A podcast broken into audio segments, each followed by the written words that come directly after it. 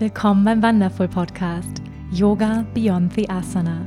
Ich bin Wanda Badwal. Ich freue mich, gemeinsam mit dir die faszinierende Welt des Yoga, der Spiritualität und persönlichen Weiterentwicklung zu entdecken, zu hören und zu erfahren, wie wir mehr Liebe, Balance und Erfüllung in unserem täglichen Leben integrieren können. Schön, dass du hier bist.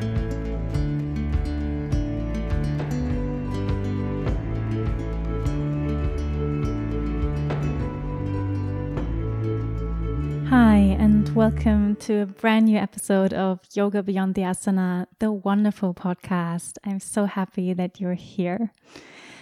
I'm sitting here in Portugal right now, and next to me is a beautiful human being, a beautiful friend, Richard Eiling. I'm so happy that he's here. Rich and me used to live in Bali together in Ubud, uh, in a in German we say WG, but actually a jungle WG. Uh, it was it was really sweet, and uh, we really got to know each other very well. Um, we stayed in touch over the years. I'm really happy about it.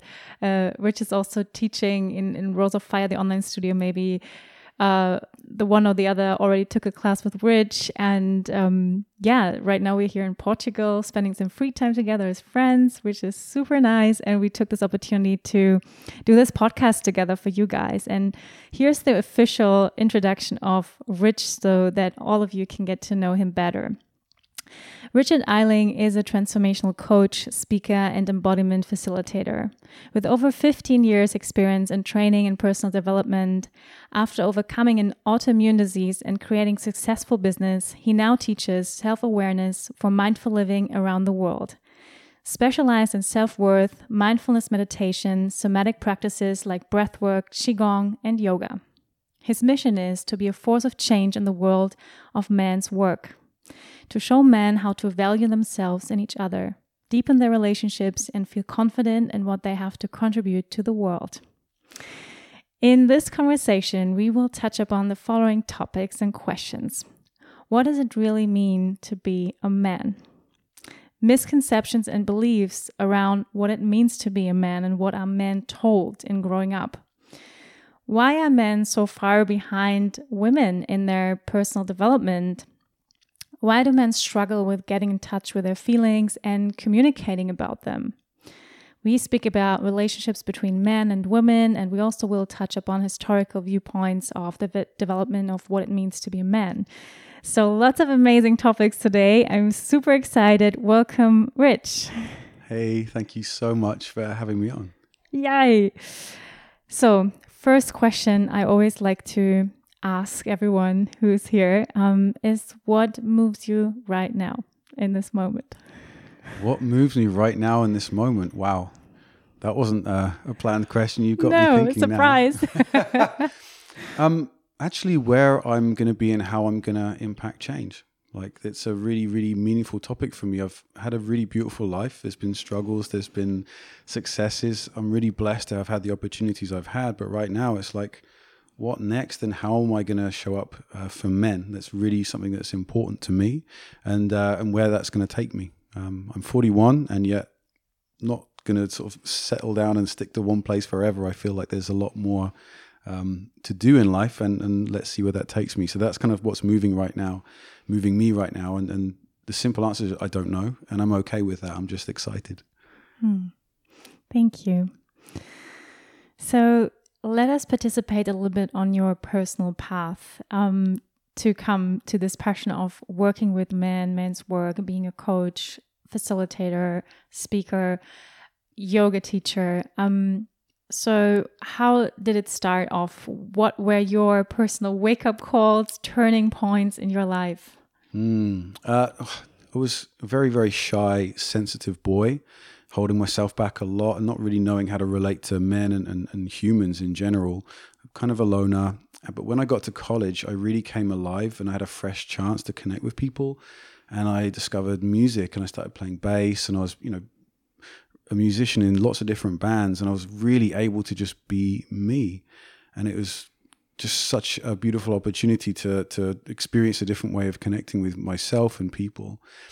And but at some point, I then decided that that was an indulgence, and that actually ah, I'm not really good enough to do this, and what if I fail? And you know, all of the limiting beliefs kicked in, and and so I found some regular work that I didn't really care about, like selling hi-fis and working in bars and things, and I just then started to get cynical and quite angry, and I wasn't in a relationship that was feeling very good, and yeah, this is around 24 to 26. I got very very sick, and the wake up call being uh, an autoimmune disease.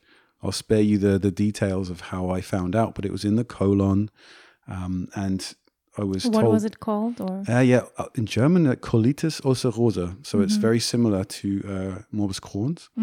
And I was told I'd have it for the rest of my life. And it was just this brilliant moment of, oh my God, like, actually, no, I don't want this. And I decided not to accept this diagnosis. Um, of course, took lots of drugs and and uh, and had to change my lifestyle radically. Yeah, I mean, you know, you get you don't know any better. You prescribe drugs, and um, and it was a very good idea at the time because I'll- again, I won't go into detail, but my body wasn't working very well. Um, but that was a real moment of, okay, this is the life that I've led so far, and this is the result.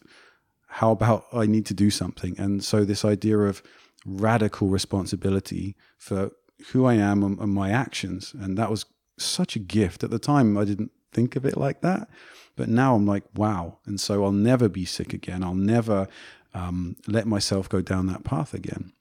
And so, got into a, a long process of yeah, learning how to reduce stress, taking care of my nutrition, looking into alternative ways and therapies, and, and of course, yoga and mindfulness meditation, and finding uh, meaning in that.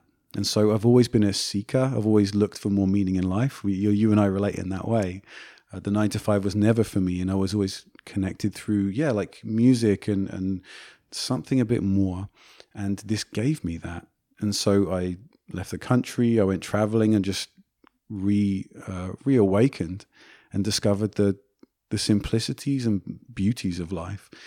And you know, good twenty years later, I've I've learned to teach people, connect with people, um, and this this desire to yes understand and accept myself, but to find meaning in life for me is to then help other people. That's not to say everyone has to do that, but that's been my biggest realization. I, I, teach well, and whatever it is, it's like the feeling I get when I can help someone else get to that place I got to through my own practices is this this stillness and like ah, I can take off the mask. Here I am, and from that place we can all connect to each other more. So that's really the driver. And when I'm off that path and in my own head or, or doing something that lacks that meaning, then things don't feel very good anymore. Hmm. Yeah, thank you for this short journey through your life. So, what were the first steps you took? You said you went traveling, um, you started to look into alternative ways of healing, of self understanding. So, what were the first practices you did, or did you straight went to coach? What were your first little steps on this path? Back then, there wasn't the the coaching industry. You know, wasn't quite as big as it is now. So back then, I was figuring things out on my own, and you know, researching on forums before Facebook was such a thing, and understanding about my illness. Um, discovered yoga and gave that a try. It was like, oh, they seem peaceful. they don't seem very angry, unless it was Bikram yoga or something. you know, these people walking around afterwards, steam coming out of their heads, physically and metaphorically. Um, and I actually tried Bikram, and it felt good for a bit, but um, discovering the path of yoga for me was profound and really important. And you and I are, you know, very much in line with the kind of yoga and, and what it is and means. So uh, you've spoken, I'm sure, enough to people about what that is, so I won't repeat that. But I'm so on board. You're welcome to repeat it. We cannot, we cannot hear it often enough. I mean, you know, just yoga beyond the asana. You know, modern yoga being a lot of stretching, and, and it fits your way into it. Great, but the potential of of learning to sit with after you finish the shavasana, you know, get off, go off and have a cup of tea. It's like, no, no, no, this is the moment. You've cultivated some stillness right? Depending on the practice.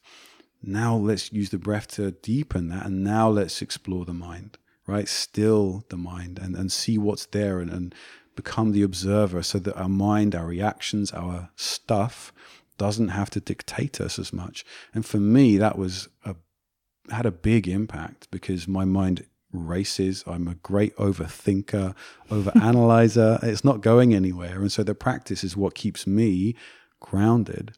I'm a very um, pitta driven guy. Like there's 10% of kapha in me. Um, so that means I'm just a very thin human that uh, struggles to be grounded naturally. And so it's been my work to learn to do that. And now people tell me I'm grounded. I'm like, are you sure? Okay, great. I'm glad you think so. it but, was actually a lot of work.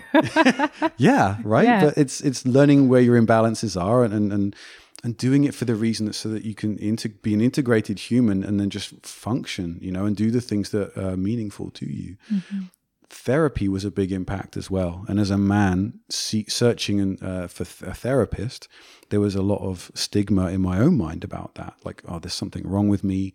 But after enough failed relationships where I was the one on the floor crying my eyes out, going, it's, you know, it was like, there's something wrong here. There's, there seems to be a pattern. Maybe I need some help with this. Mm. And, and to reach out and to someone else and go, I need, I need, I need help with this. I need mm-hmm. support that was profound, and, and I still have the, the same therapist. Uh, and I'm very grateful to that I chose to say, okay, like I can't do this on my own. Mm. Yeah, thank you for for speaking about that. And um, previous to the podcast, we were already, you know, like uh, bouncing back and forth topics that could be interesting for this podcast. And I think you already are here touching upon a very important point, which is about asking for help and to normalize the idea of getting help, um, getting a coach, getting a therapist. I mean, my audience already knows my story, so they already know um, that I've done, you know, 15 years of or 20 years, I don't know even, of inner work and healing modalities and therapies and stuff. Um, and I, I'm really happy that these days it's way more um, normalized than it used to be. Um, to have a coach, to have a therapist, to to talk about healing openly. Um, and and it, I think in, in the United States, I mean that's something I think we can learn from from the Americans is really that they are way more um, how can I say coaching based, like training based. They it's it's they're way more open about getting trained, getting help, getting support, and I think um, that's probably something that I mean, is still a reason why people suffer um, in their own um, in their own room, or they are, they feel fearful about getting help. And I think especially men. Am I right on that? Hundred percent. I, for, in my opinion, at least. I mean, there's a brief uh, caveat to that, which is that we're not supposed to do everything on our own, and there can be an addiction and uh, to you know finding support through healing coaching and we can use it as a crutch like a you know when you know we, the, when you're struggling to walk and, and you use a crutch to help you like that metaphor is important like we at some point we want to be able to put the crutch down and, and say okay i've got this and it's a balance between the two um, so that is important to me to, to to be honest with if i'm still coaching the same human after five years perhaps they're dependent on me and perhaps I'm not actually that good a coach. you know, it's like, okay, like go fly, do your mm. thing as, as I search for, for growth as well. That's important. But men, I think you've highlighted an important point, really find it hard to ask for support. And I think there are many reasons for that. Um, there's a stigma around us as men.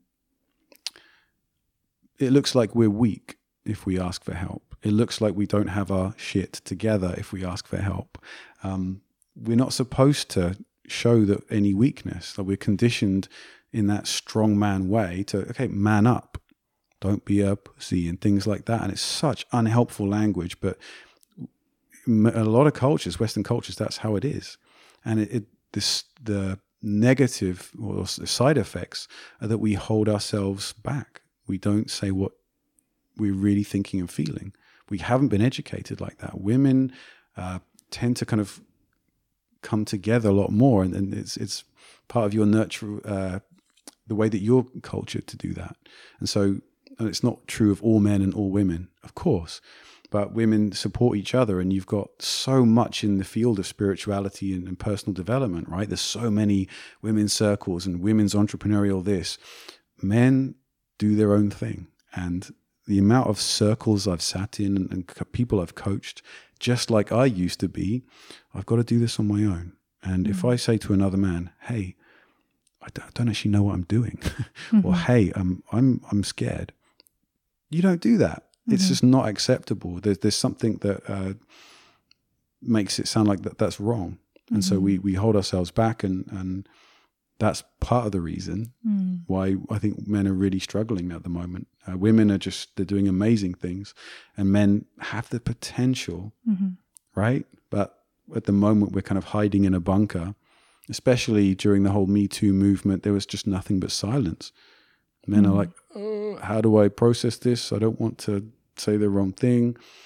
We have no connection, or very poor connection, I think, to our emotional capacity. Um, all we need to do is learn to come together again because we have the ability, but at the moment it's just uh, we're shut down. Mm. Yeah, I'm so happy actually that we have the the opportunity right now to talk about this because I think it's so important, and that's I think what so many listeners also from the podcast can can feel, you know, and and we are observing that are so are much more women in the field of self development, yoga. I mean, just like to, you know, name a number in a yoga class with 20 people, there's maximum one or two men, right? Um, it's different actually in the United States. Um, to to just say some numbers, you know, in the United States, a 70 2% women and 28% men, which is quite high already, but still a significant number is bigger, right, in the in the women's field.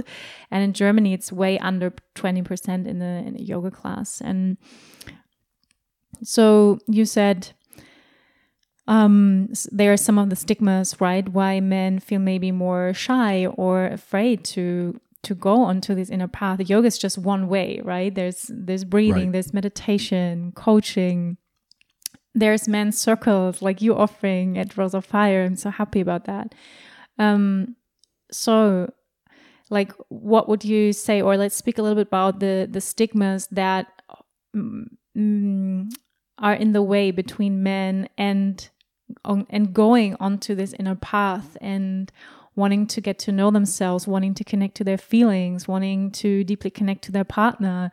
Um, so, what is between? What is the fear? The fear is um, looking like you don't know what you're talking about or you haven't got it together. Um, I think language is a big problem, and, and, words like vulnerability make men run a mile. Mm-hmm. you know, feelings, emotions. Like, yeah. So, ah. so just a side note here for the German listeners: vulnerability. So, also, by the way, Rich is also speaking German. er spricht auch Deutsch um, and understands Deutsch. Um, just for you to know, and then just throwing in some words, maybe because many people don't know, you know, vulnerability in German is Verletzlichkeit, you know. Yeah, so okay. that would make men run away, this word. Absolutely. We we don't have a relationship to it. It makes us look weak, right? In mm. in our minds. You can't be real because you can't, if you're honest, then you're exposed and, and someone might shame you, blame you, etc. We just don't have a relationship to that side of things. And, and to look at where these stigmas come from, for me, it's helpful to look back at the, the fact that there were two world wars not so long ago. And for sure, women had their burden, their struggle, in taking care of their families and, and building you know, munitions and, and, and working in the factories. It was a horrible time for everyone. But the men themselves, let's remember, were on the front lines watching horrors happen and coming back to the real world and having no way to process that a lot of the time. And so when we don't as we know now today, don't process trauma and don't speak to it, heal with it, deal with it in some way, it gets stuck down and repressed. And then you see uh, men take it out on their partners, right? Violence, taking it out on their kids. And the cycle continues. And we're still kind of sadly seeing that now. And so for me, that's one of the most valuable things men can learn to do is to start to look inside and deal with what is very scary and very uncomfortable, but we have no roadmap for that. We're not brought up in school to deal with it. I think it's starting to change, but men my age, let's say kind of 30s, 40s, and 50s, we're in trouble. We're, mm. we're watching this world change and we've got no ability to process this. And the idea of stepping into a men's circle, it's what's this hippie shit or, you know, all this emotion. This no. Weiberkram. it's it's for it's for the for the weak ones. Weicheier, you say? Weicheier, yeah, yes. Exactly. It's like, ugh, that's, you know, and we need a perspective shift on that. And I think language is helpful. So for uh, mm. Verletzlichkeit, you know, we need mm. to use different words to make men understand that it's it's safe to do that, mm-hmm. and, and, for men to come together and, and behave differently, so that they can show up differently with their partners. Mm-hmm. That for me is the key thing. And so the the bravest thing a man can do right now is say, "Yeah, I don't want to feel like this anymore. I want to connect to these men, but I'm scared to. I'm going to try anyway and come mm-hmm. to a mm-hmm. circle." But that's the hardest part. And that's why mm. I'm here to say, hey, my life changed dramatically as a man and as a human by doing this. Therefore, so can yours. Mm-hmm. Yes. And I think Men's Circle is such a beautiful first step into connecting with other men, listening. I mean, I'm doing Women's Circle for some years and I'm always stunned again and again about the healing power of just hearing other people speak about their own struggles and pains, and you suddenly feel like, oh, I'm not alone in this. Yes. 100%. One of the first things we do, I mean, I, I think it's probably a good thing to separate women's work and men's work because we are different. Like, mm-hmm. I'm just going to put my neck on the line and risk. but I believe we are different, and, and because we uh, we're in different stages of development and have different, we're just different. And so it's helpful not to try and copy blueprints and for us to develop our own. But in this way, I think you're right. I think that's that's something that everyone can benefit from.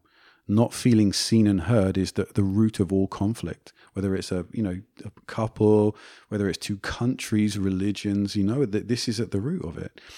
And lost my thread. um, the healing power of feeling not alone in your struggles or your thank you ch- challenges. Yeah, thank you. And so I get so excited, I get lost sometimes. My mind goes to different I places. Understand. You know, um, one of the first things we do in a circle is to a high low round. Mm-hmm. Right. And it's not like some deep, scary work, you know, sit there and cry together. No, no, no, no. Like, let's be, feel safe and just normal 1st mm-hmm. But the high is like, what's the, what's the cool thing that's happened in the last couple of weeks? We're not very good at celebrating what is good in our lives. You know, it's like we just get on with it. So that's a cool thing. But at the same time, what's a low for you in the last couple of weeks? And there's the gold. Mm-hmm. Because sometimes you're ashamed to share it with your partner because you think you need to have everything together and be the strong provider, right? Mm-hmm. And and with your friends also like that, I'm not sure I'm not doing so well. You if you don't have that relationship here, in a circle of safety, you can then start to say what is real for you, and no one judges you. No one complains. No one tries to fix you or give you advice either. It's gold. It's like, I hear you. I see you, brother. Mm. And you can put your hand up just to say, yep, I, I, I totally resonate. And that mm. simple gesture, mm. uh, whether it's online or offline, it's like, oh, I'm not alone in the problem. It's mm-hmm. never the problem, it's feeling alone in it. Mm-hmm. And that's kind of the magic. And that's just the first round. Yeah. And that's an amazing starting point, I think, to yeah, to to have the courage and go into this inner path. I think what uh, what I hear or what is a question that um, I get asked sometimes is, you know, in my retreats or my teacher trainings or courses, uh, are I would say ninety five percent women, and they say, Well, I'm on this inner path now for a few years, and my partner's really struggling with that. Um, that I'm changing, you know, and I'm evolving, and he doesn't seem to want that. He's af- afraid of, of me changing now. And we have a lot of trouble in communication how what can i do like what would you say what can women do like when they you know they really and obviously more women are doing it right now right are are in the yoga are in the coachings and you know and there are less men. I mean more and more happening but you know slowly. And so what would you say? What can women do to encourage their men to also say you don't need to be afraid of that right? To you you can join me on this journey. Like what would you say? I would say that again, a small caveat. It's helpful to remember that um, we shouldn't try and change somebody else, right?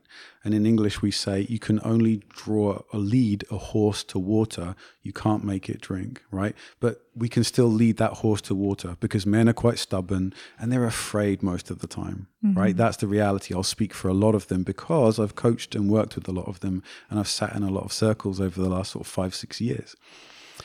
What you can do is by you can lead that horse to water by just yeah showing them an example of a man doing something differently showing them that course i mean several times in the rose of fire uh, men's circle mm-hmm. a man has appeared there going i don't know what i'm doing here my wife booked me this ticket what's going on you know yeah. they don't even know how to use zoom or something like mm-hmm. uh and then of course they love it mm-hmm. because it's just men getting together, being real, and creating solidarity, safety, having fun, speaking to topics that we all care and think about. But we didn't know that there were men out there. Mm-hmm. And it's always the same. It's like, I don't know you men. And yet, it's one, two, three sessions. There's a bond here, there's trust because we just drop deep not all the time, but it's that's what I think a lot of men are missing and they want. And so yes, it's probably frustrating to think as a woman or as a partner, God, do I have to make him want to do that? Deep down, he wants to, he just doesn't know how to. And he is feeling insecure, looking online and looking for this, ah, it's too much. It's a fear. Mm-hmm. I know because that was me. But if you can have the patience and the love to just help us men along and go, look, check this out, you mm-hmm. know, there'll be resistance, there will be, but I guarantee you he wants it deep down. You mm-hmm. know, he's just looking for some guidance. And so just showing him a role model or someone you resonate with, mm-hmm. that could be me. That might not be me. You might really mm-hmm. not enjoy me and my style at all. This guy, God, no, no, no. But finding someone you think, ah, and, and or two or three times and, and just watching him go, okay, and, and getting him on board that first time, it's um that that's what you can do uh, because the desire is there from both of you. It's just finding the right moment mm-hmm. or the right modality or person. Mm-hmm. It could even be like a yoga session, breath work. Mm-hmm. Making him do what you think is the right thing is never going to work, and vice mm-hmm. versa. Yeah. Right? For sure.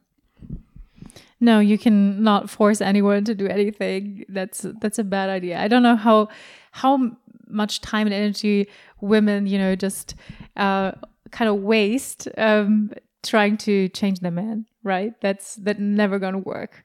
But uh, I think leading by inspiration, by um, you know what you are excited about, and and what makes you feel better, and what helps you, I think that's always a good idea. And yeah, a men's circle, and I and I'm always happy when I see uh, women at the online studio uh, sitting there with their partner, you know, and then just you know getting them into the yoga and so what I think many people actually don't know is that yoga in, in India is for men only. Like, um, I don't know if you have been to India, but I went in a couple of times and I was just surprised. I mean, that's also a reason why that is, is because it's still, there's a huge imbalance between uh, the rights of men and women in India. It's still a very patriarchal country.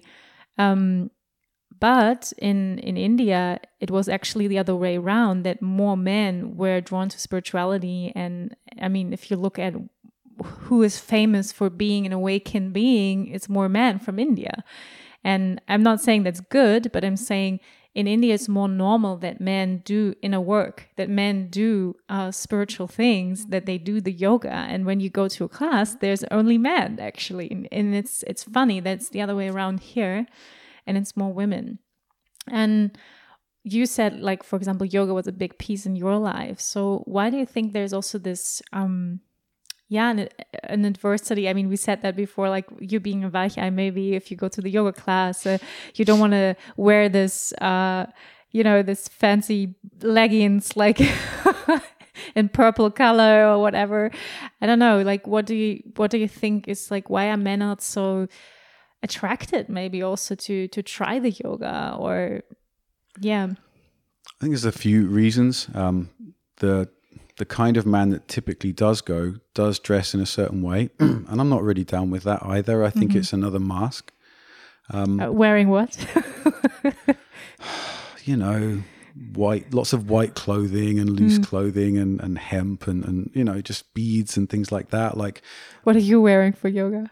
t-shirt and yeah, just some, something comfortable that I can move my legs into. Yeah. Um, and I'm not judging to say there's right or wrong, or Mhm. whatever you feel comfortable in, but uh, a man that's um, not into that world, seeing a man that he cannot identify with, Yeah, thinks, with the linen pants and yeah, it's mhm. like hmm and there's also the reality of well what do i get out of this what Mhm. i see is people doing shapes that seem very flexible and i'm not flexible Mhm. right that misunderstanding Yeah. that yoga has anything to do with flexibility but asking a man to sit down and do nothing you know without a beer in his hand and, and, and, and focus um, is it's like well what, what, what for what do Mhm. i get out of this So, what do they get out of it?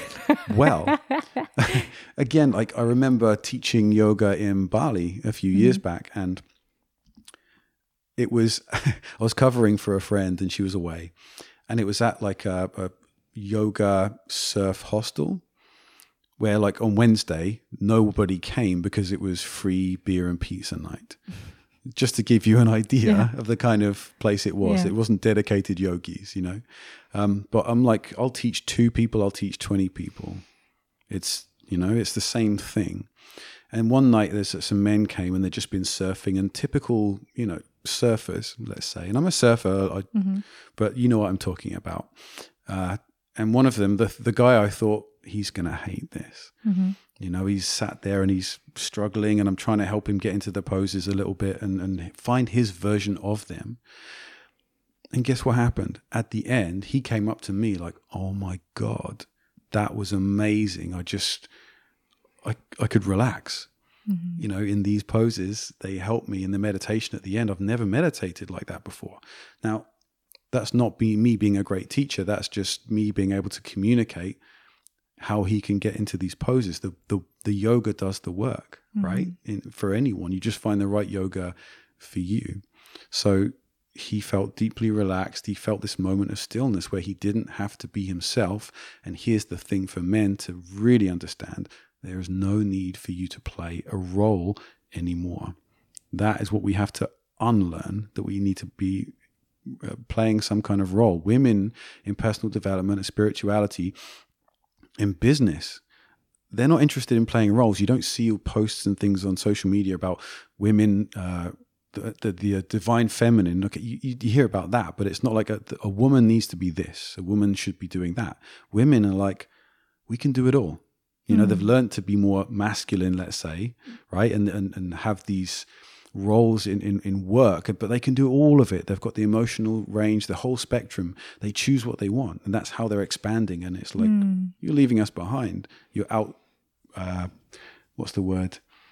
You're outperforming us in so many areas of life. And i'm like I, yeah i get why Mhm.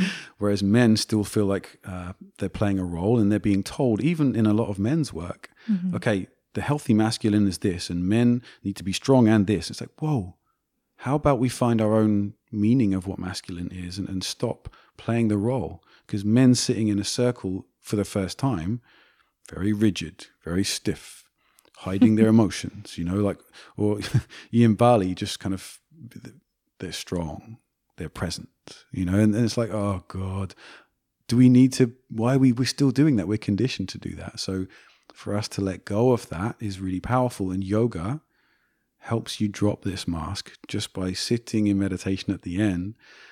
Ah i don't need to be this human Mm. you know? It'll come back occasionally but how about i just let go of this? And how does your relationship change to your partner Mm. after you or he has done some practice like that it's like oh hey how's it going Mm. rather than okay i'm doing this and that and no Mhm. like take off the mask and yoga is just one way to do that Mhm.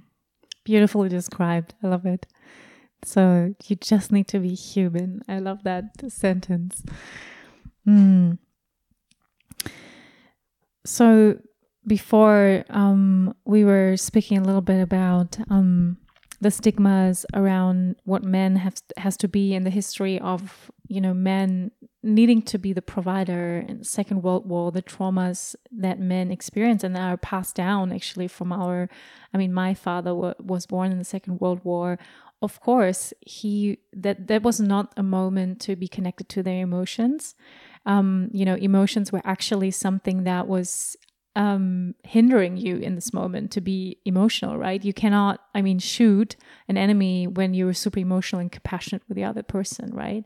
So there's reason, and I think that's really important to understand that the trauma, and I think there's still so much misunderstanding about trauma. I mean, how um, Dr. Gabor Mate says, you know, is that trauma is not what happened to you, but what it made with you, like what what happened inside of you because of that, right? So and that we all have to some extent some kind of trauma and it's not only you know being on a battlefield um, but it can be you know your parents divorced or you didn't get attention nobody listened to you you felt um, insignificant you felt your emotions didn't matter all of that and i think it's really important to acknowledge why is it actually that men actually have higher difficulties to be connected to their emotions and to express them.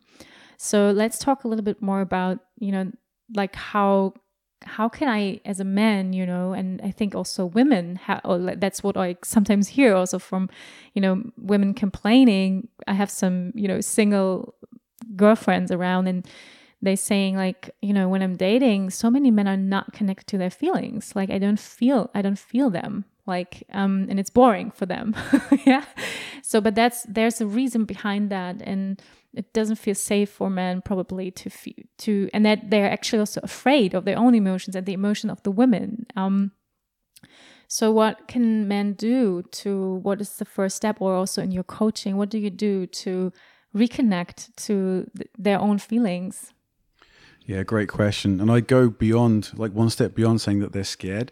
I think mm-hmm. men are terrified of this, okay. and especially terrified of um, showing up as weak in front of a woman. You know, mm-hmm. especially mm-hmm. when they move into an area that they don't have any education or experience in, like emotionally connecting.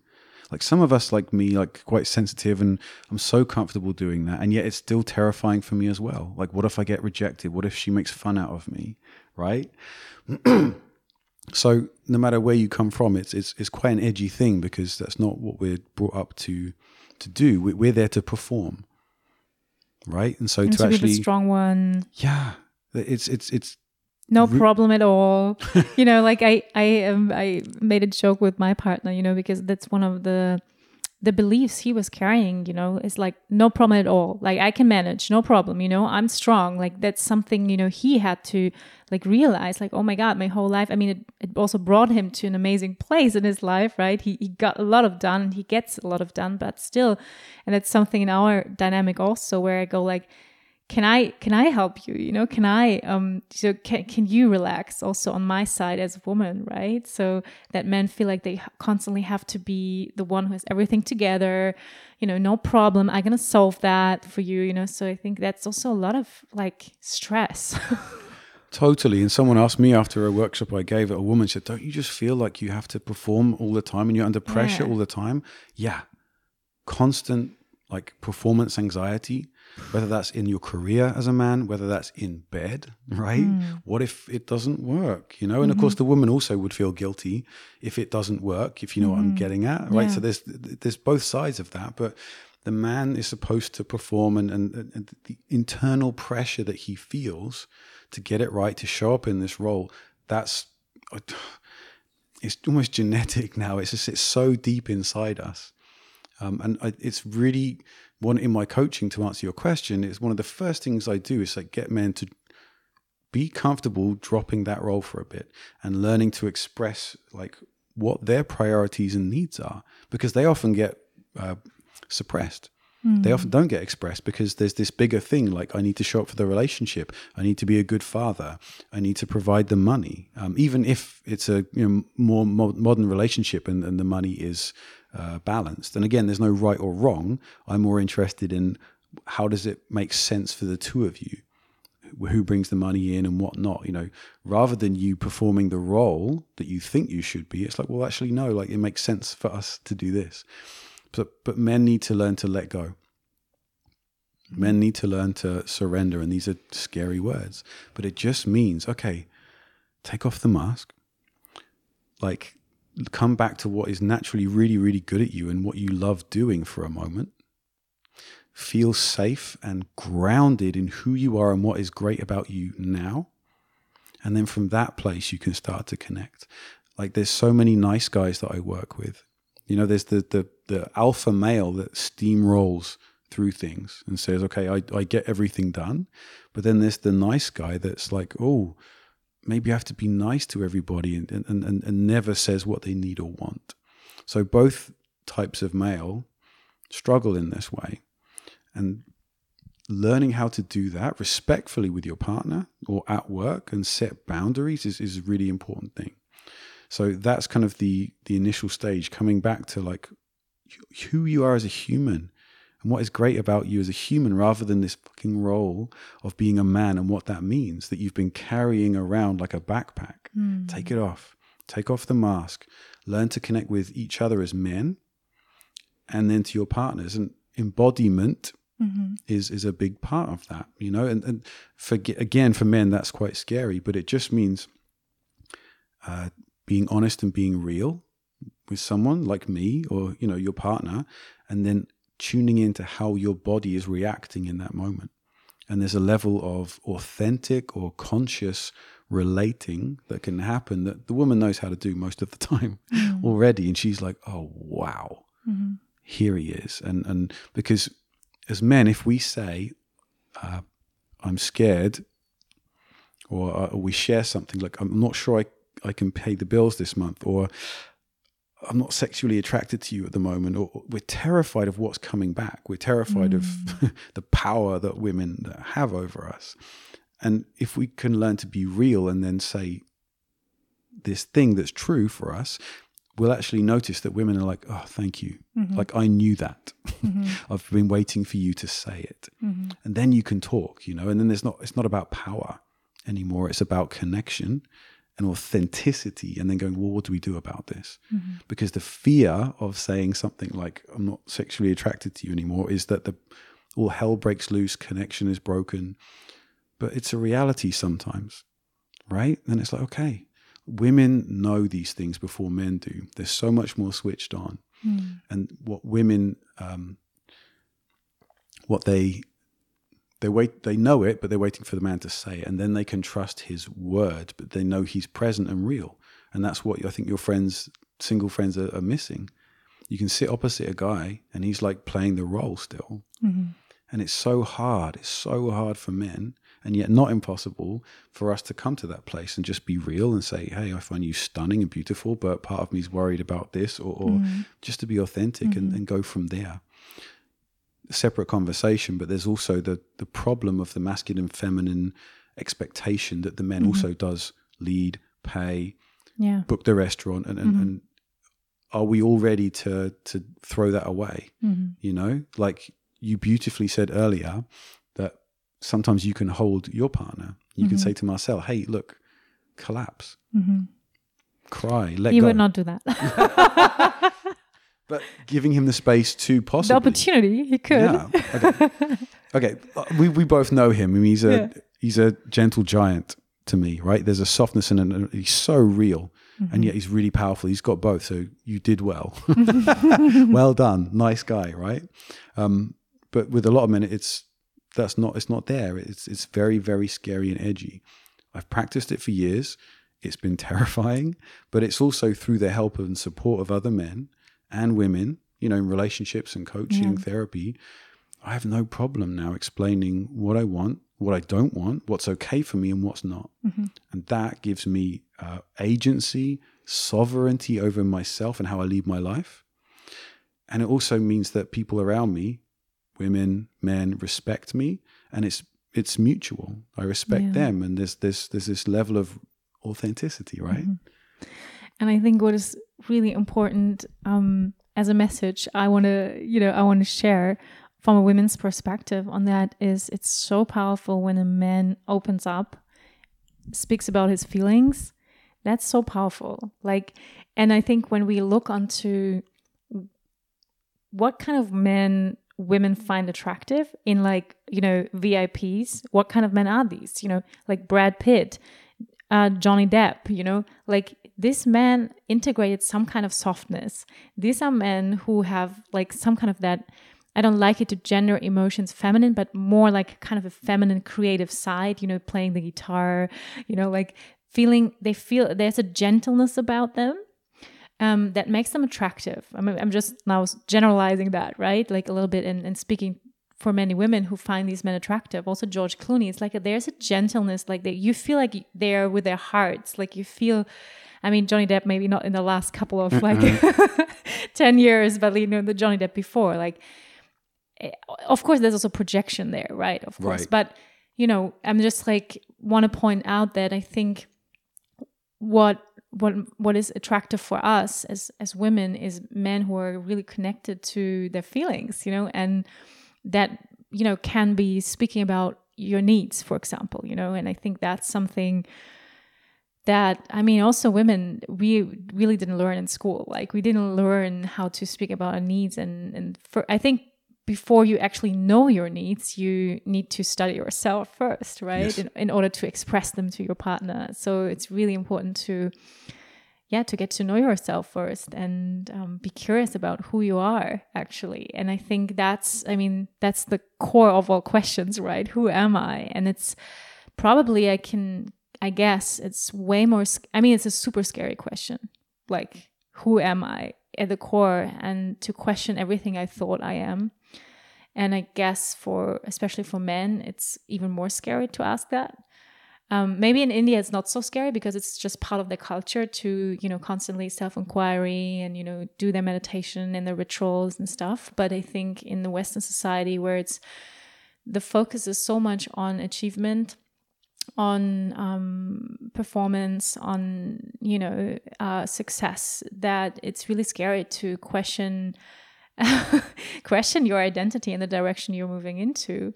It's super scary and but i think it's so worth it. And what what curious what is curious for me also is because i i think we both know that and many people know that listening is what motivates motivates change is usually not sitting on the couch feeling super comfortable right where we are so usually it's some kind of pain that that when we start to look inside, book a retreat, go to yoga class, go to coaching, we are searching something. Like we are, there's something inside us that drives, that motivates us to go there. So, what would you say is the, so when men hear that now, you know, what is like attractive for them around doing that, you know, like, or what do you think needs to happen, like collectively? in men in order to say, yeah, I'm I'm curious about who I am. I'm curious to discover my emotions, my traumas, um, to look into my childhood. I'm curious about become a better communicator with my woman. I want to, you know, express my needs. Like, what is like what because I think men think like that, right? What can I get out of it? Like that's why I'm asking this question, like out of a man's mind, kind of like the achievement, like what can I get out of it? Like what is the benefit, you know? Where do we begin? Um, I think that words like purpose and potential are quite helpful. Um, I think that men are, are, driven by these. The question of who am I and, and the reality of I just being a construct is actually like very freeing, but we have to you know go into those layers to understand that but it doesn't have to be uh, that complicated right? To get men into this kind of work it's just a simple question for me of, of saying well what else are you doing with your life? Like how what kind of man or human do you want to be? And if you look at the way the world is changing do you want to be a part of making sense of that and contributing towards that or do you want to sit there in a box and go i don't know so i'm not going to do anything like we can either shut down or we can have the humility to say i don't know help me out and that's the big piece humility yeah right like mm-hmm. men help me uh, need to just start from that place and say, Mm-hmm. hand in the air. I don't know what it means to be a man right now. Let's find out. Because it's not really about men and women at the end of the day. That's just kind of a, a part of the culture wars at the moment. Yeah. And, you know, let's not comment on that. Like it's change is change. And rather than sit with the pain points, you know, that need to change being from a place of, oh, well, if I don't change, then I'm going to feel like I don't belong or something mm. like th- that, that, that'll drive people to an extent and men. Yeah. But the idea of like your, your aspirational identity, like what do you aspire to be, Mm-hmm. Yeah, man? Like, right? Like, come on, what are you doing? Like, Mm-hmm.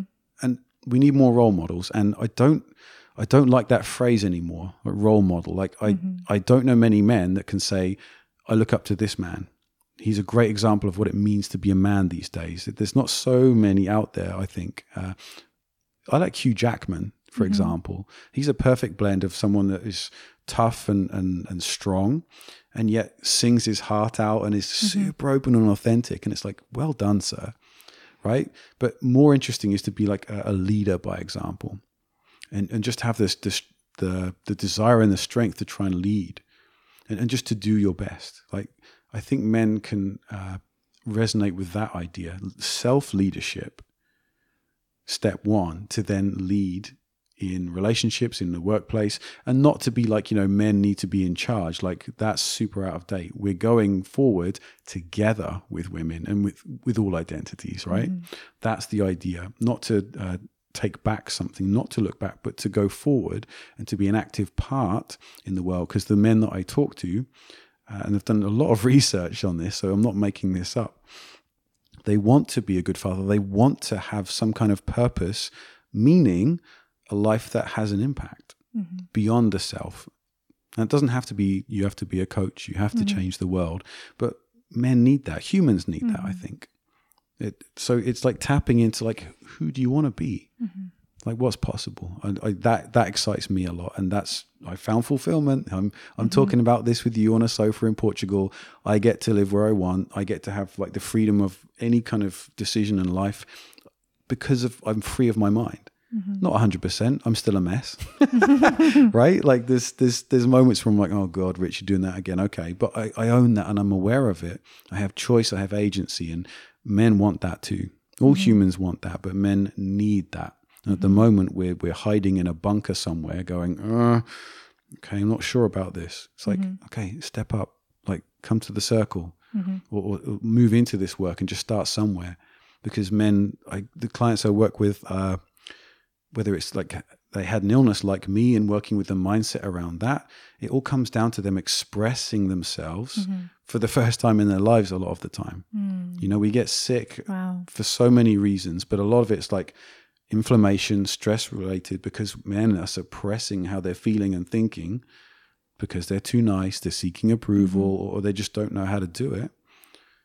And when they learn to actually say to their partner, like, I'm scared, or I need to say this to you, and I need you to listen to me, and putting their foot down, and for the first time saying what they really think and mm-hmm. feel, and being heard in that, life changes dramatically. Mm-hmm. It doesn't didn't it for you? It's not about men all the time, mm-hmm. right? When you learn to say to your partner, to your parents, like, "Hey, hear me out," and stand in your own power. There's a phrase that men like, and that's again that's what I help men do.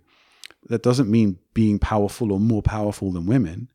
It just means, hey, brother, stand in your power and say mm-hmm. no. No means no, or, or yes, whatever it is. It's mm-hmm. like learning to just be uh, yourself and and authentic and and responsibility that comes with that in, in standing and saying this is what I think and feel. Because a lot of men are hiding at the moment or they're bulldozing through mm-hmm. and it just feels really clunky and women are going oh god you're doing that Trump thing again mm.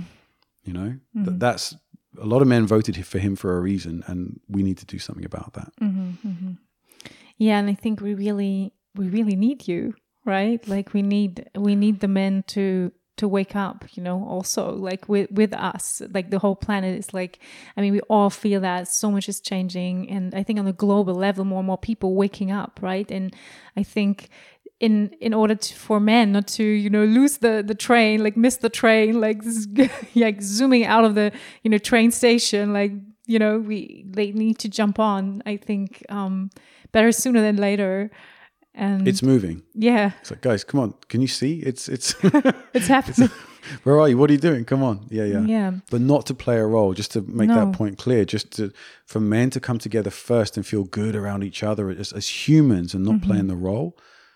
It feels amazing. Yeah, and I think a very important point is about the humility. Um, I think because I, I think quite often the egos in the way, like I don't need that, you know, maybe maybe other men need that, and I think it's all also a lot about respect for. I want to talk about that for a moment about the respect for the feminine, not for the gender of women, but for the feminine in all of us. You know, the feminine in nature. I mean, nature is so feminine.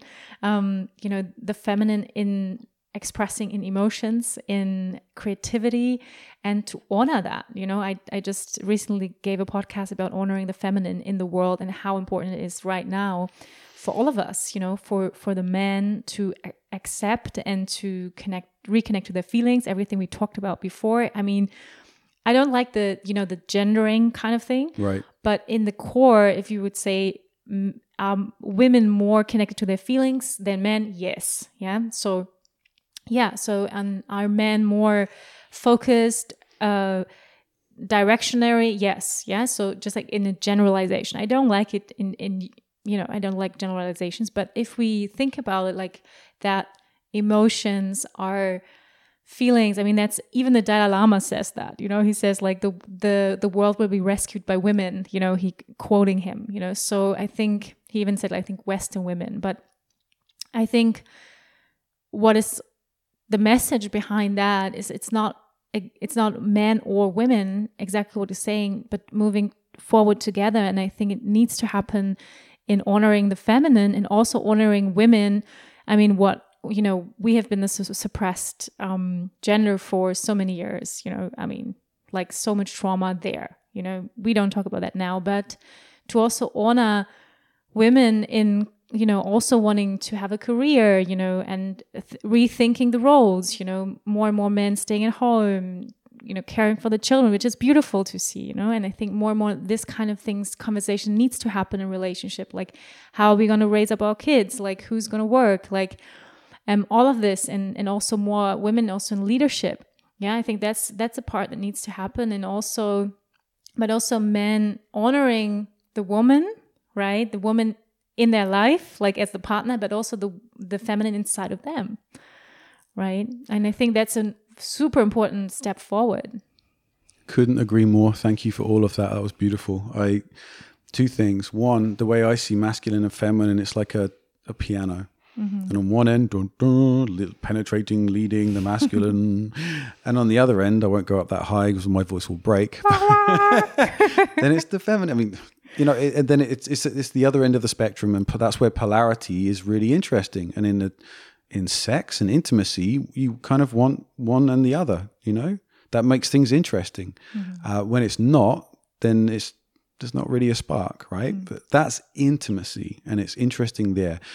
Come to the real world, we all have to learn to play all of these notes, not just mm. either end, but the stuff in between, yes right? And so women have learned to do that, men have not. That's how I see it. And so we're playing catch up. That's where we're running up, running after the train. We're like, oh, because we don't know how to. Hmm. Yeah, but also actually what I see in, in women, that's what I hear in the circles often is that also women are actually are disconnected from the feminine. That's also something sad. I hear often hear, you know, that they also feel disconnected from their emotions. And I think it's not only, you know, a, a man's thing being disconnected from their emotions, just to point that out. I think it's also a society a problem, you know, of of trauma, of um, you know wounds that have haven't been looked at, you know pains in in the history, and also the society we live in, just where where we're not get taught, and, and emotions are just not important, you know, and and even are like looked at kind of looked at down at you know like oh that he's emotional you know or she's too emotional like i think that's something that is really like we are all afraid of like oh god i'm too emotional you know so yeah i think there's a lot of healing collectively that that needs to happen There are plenty of uh, alpha women out there, right? And, Hmm. sure. And, and, and, and I don't want to say that actually deep down that that's not what they want. Like I'm not into Mm. that. Like polarity exists within two humans, Mm. and let's say uh, there's this alpha woman, and she's going to be more interested in in uh, like a softer male, perhaps. Mm-hmm. There are arguments that say that there are that's actually not deep down what how it should be, and that because Mm. the man penetrates with his, his little thing, well, hopefully, whatever. Oh gosh. sorry, sorry, everyone. Like because the man penetrates deep down, he should be the masculine, and she should be the feminine. It's like With this big thing. Exactly. right? Like wake up, get over it. Like that's such an outdated concept. And that shows up in spirituality a lot with these kind of uh, workshops where the women sit there in their feminine, meaning, you know, just sitting there in oil, massaging each other and eating grapes and like, ah, feminine. And the men just stand there like statues, you know, hitting each other. And if you Right. move, then you're not masculine, you know, you need to be present. And it's like, oh, for goodness sake, that's too extreme. I mean, we all need to learn to be more present. We all need to learn to be softer with each other. And I don't want there to be no polarity and for us all to be floating around, you know, not hmm. that there will be no polarity then. But I think the alpha woman wants to learn how to, yeah, soften again. And I've actually helped women do that because I know how to soften. and then helping men step more into their masculine. It's like, it's just, it's just a, a seesaw. It's like, where's, where's the balance? Mm-hmm. You want to be able to play both. And so that in your relationships, you have to be able to say to the other person, "Hey, what's going on? Let me let me play your role for a moment." Mm-hmm. Because otherwise, you're in a dependency, mm-hmm. and then, or a codependency where you're both like, "Okay, I can't be in my feminine until you're in your masculine." It's like, okay, so I have to play a role. There's a condition. Good mm. luck with that. You know, and there's a lot of spiritual uh, work going on that actually says that's what we're really here to do. And I think it's way more nuanced than that. And I think uh, it's really healthy for the woman to flip the guy over and be on top of him in bed sometimes. And I, I, you know, as a man, I, I love that. I love both. You know, and that's Yeah. what keeps it interesting. We need to. We're already going in that direction, and so again, that metaphor of the guys running to catch the train. It's like learn what that feminine side means, and also let's come back together as men and value ourselves mm-hmm. for who we are and, and not the mm-hmm. role we, that we should actually Yeah. be. And that's not about masculine and feminine No. anymore. It's just about connecting as humans. So I'm not saying that the only way forward is for men to you have to just get involved in your feelings and, and that's mm. what's going to save us. It's critical Mm-hmm. and it's scary and edgy. But like I said, the first step is just coming to a circle or, or just just being, real. Yes. Yes, being real is is I think is at the core and it's beyond, you know, masculine or feminine or and um yeah, I really loved a lot about what you said and um I wanted to to catch up on one thing. What I really loved about what you just said is and I want to point that out or ex- exclamation mark behind it.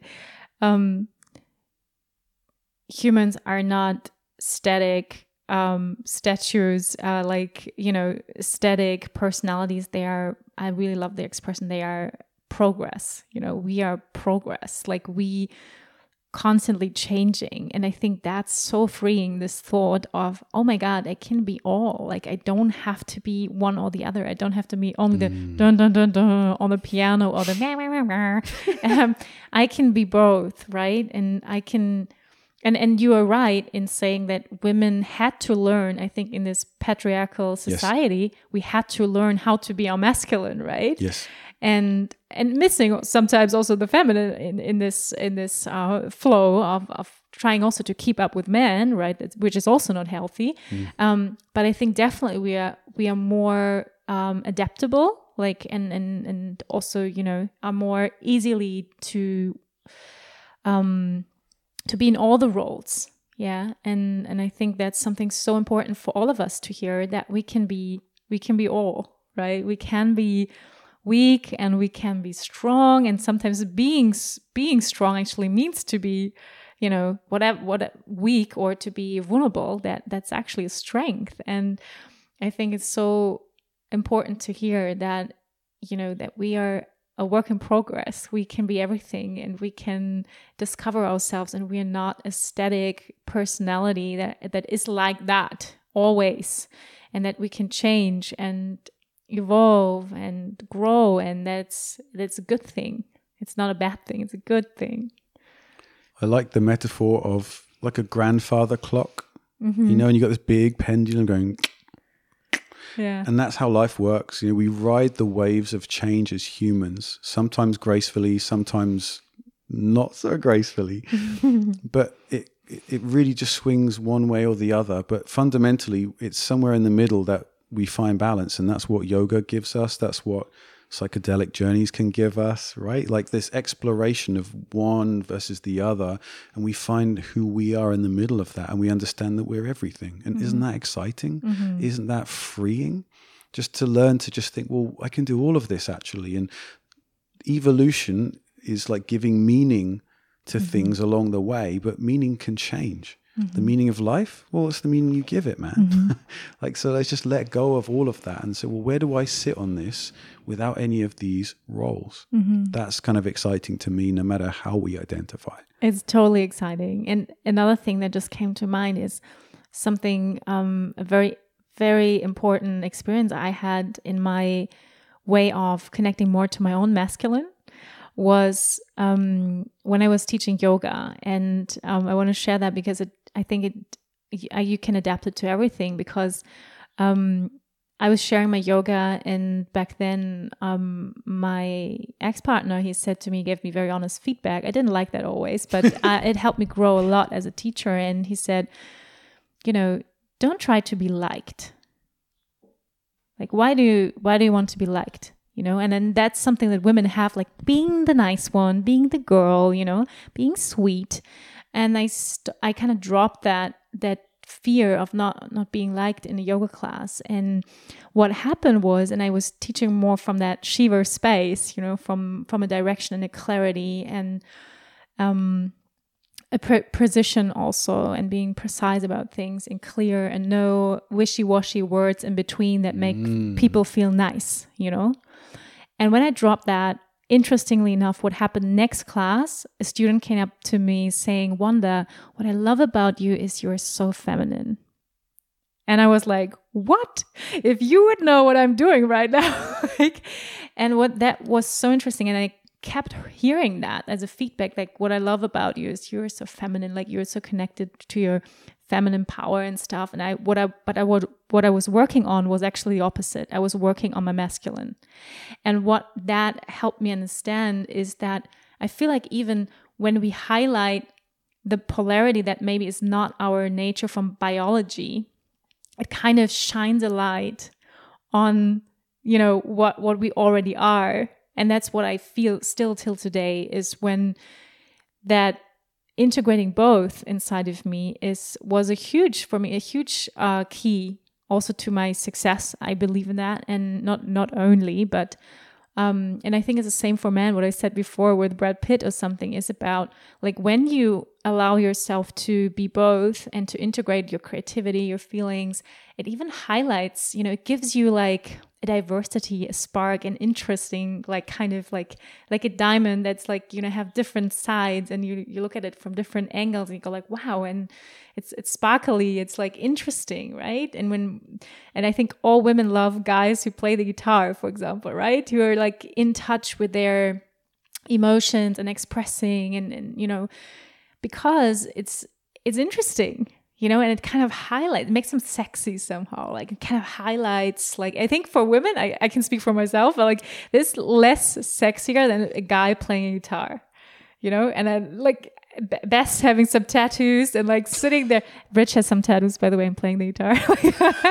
Anyone interested? Like, no, but um, yeah, but I think it's it's it's a truth about that, you know. And I I heard also men saying like I like independent women also, you know, who have like some strength and you know who, who also know what they want. And so I think it's like vice versa. So to not be afraid, you know, to integrate all of this couldn't agree more again. I mean, there's a book called The Courage to Be Disliked, and the title's mm-hmm. just enough. Love and, that. and we look up to people in society that aren't tied up in what people think about them. In the book, it says, uh, I love this definition freedom is being disliked by other people because it means that you are totally yourself and it doesn't matter. The more you are yourself, the more people will come to you and will like you and think, wow, but the more people, other people will be challenged by that and not like you, but you're being yourself so it doesn't matter and you accept all of that. You're mm-hmm. being, it's both sides and that's interesting. So we look up to people that are utterly convincing and there's no doubt in their minds. We're like, I want some of that, please, because we're constantly doubting ourselves and, and our roles and how we show up. Again, Trump is a, a, an unfortunate example of that, mm-hmm. right? It's like there's no doubt, and there's there's politicians often display these characteristics, and then later we find out underneath, oh God, okay. but it's it's like looking up to those people that we want that for ourselves, and I completely agree. I love the strong, independent woman. Mm-hmm. You know, there's nothing wrong with the, the the woman who's less like that and wants to be be taken care of. For example. I want to be taken care of too, we want all of these things deep down. Isn't it tiring to always be strong and independent for sure. as a human? Yeah, it's tiring Right? on both sides, right? exactly. And so then Yeah. again, it's like, look, I'm the provider, you're the nurturer. Bye. Not interested in that Yeah. dynamic. We both need to show up for each other. That is a real relationship. Initially, you're attracted to the, the what you, uh, if you're projecting what you don't show, what you don't have in yourself, or what you wish you had in yourself. And so the awareness you can create by doing this kind of work and like, okay, what kind of partner do I think I want versus what actually is going to be healthy for me? And so actually, the- yeah, I like strong, independent women, but I also like the the nurturing, really grounded type as well. And and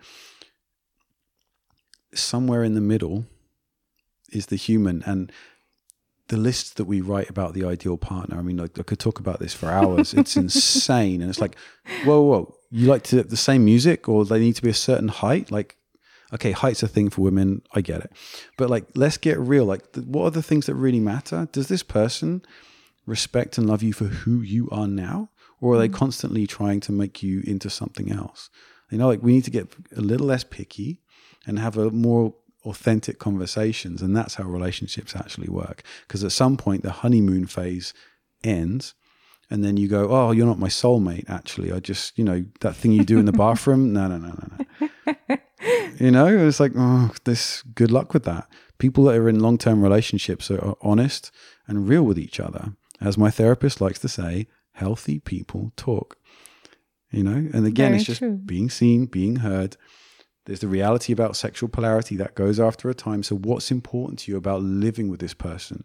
Your life, their life, and then there's this third dynamic called the relationship.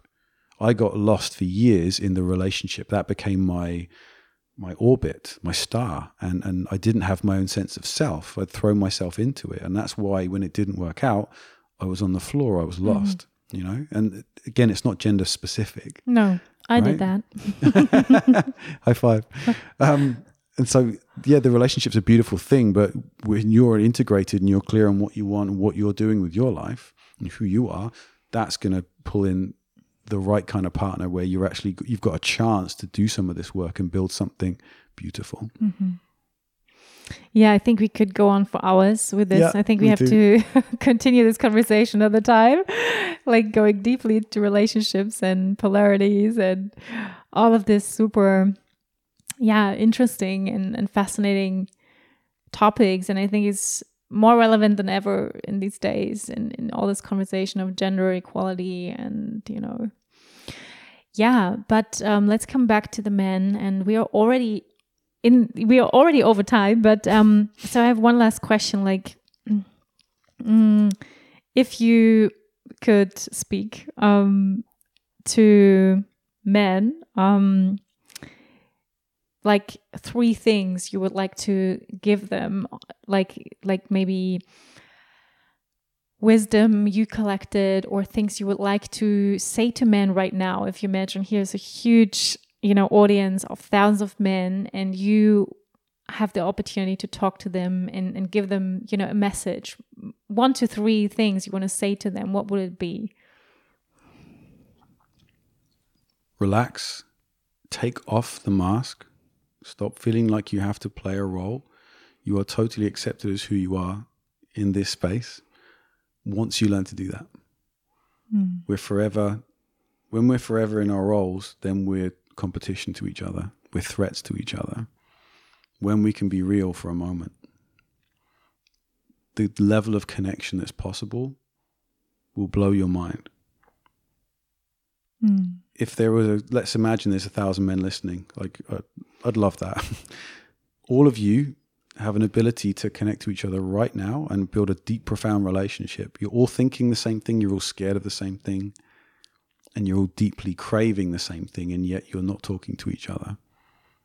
Begin that conversation somehow, somewhere. And trust me, as a man who had a problem, deep problem growing up uh, with one side of the family that was emotionally disconnected, you know, because of what we talked about earlier, these world wars and whatnot and I was a shy, sensitive boy. I had no relationship to the masculine whatsoever. I've spent my life growing up as a man who uh, was uncomfortable around men and masculine energy. The shift that I've now made and turned that on its head so that I now lead men, and men older than me are telling me things that, like, you know, saying that I'm wise. And I'm like, okay. it's like, I, I, I say this not to uh, puff myself up. I just say, taking responsibility for stepping out and being real with other men connects you to them. You can then value yourself, you can value each other, and you can share your unique gold, which will for sure impact any other man that you come into contact with. And feeling mm-hmm. confident in that changes everything, not just your relationship to other men, but to how you show up in relationships, how you show up in your career, how you show up with your children. All of this is possible when you take the first step just to be real and open with another man in some way. Mm-hmm. Thank you. Yeah, and one first step could be to come to the men's circle. We have an amazing men's circle twice a month happening at Rose of Fire. So we will put the link in the show notes. It's in German. It's in German and in English. So um, it's led by, or the space is held by Rich and by my partner Marcel, and they're doing an amazing job. I've heard, um, yeah, just that that men are continuing to come back because they are just yeah amazed by this work and it's so powerful. I can say that from my own experience in my women's circle it's just so powerful to come together and share and be real and be authentic and vulnerable and it's just beautiful. And thank you so much for doing this work. I'm yeah i'm so proud also that we have this men's circle because it's not much out there in this in right. this field and it's so needed. And so all the women listening to this podcast please please yeah as you heard before give your uh, man a gentle kick. They want it deep down yeah.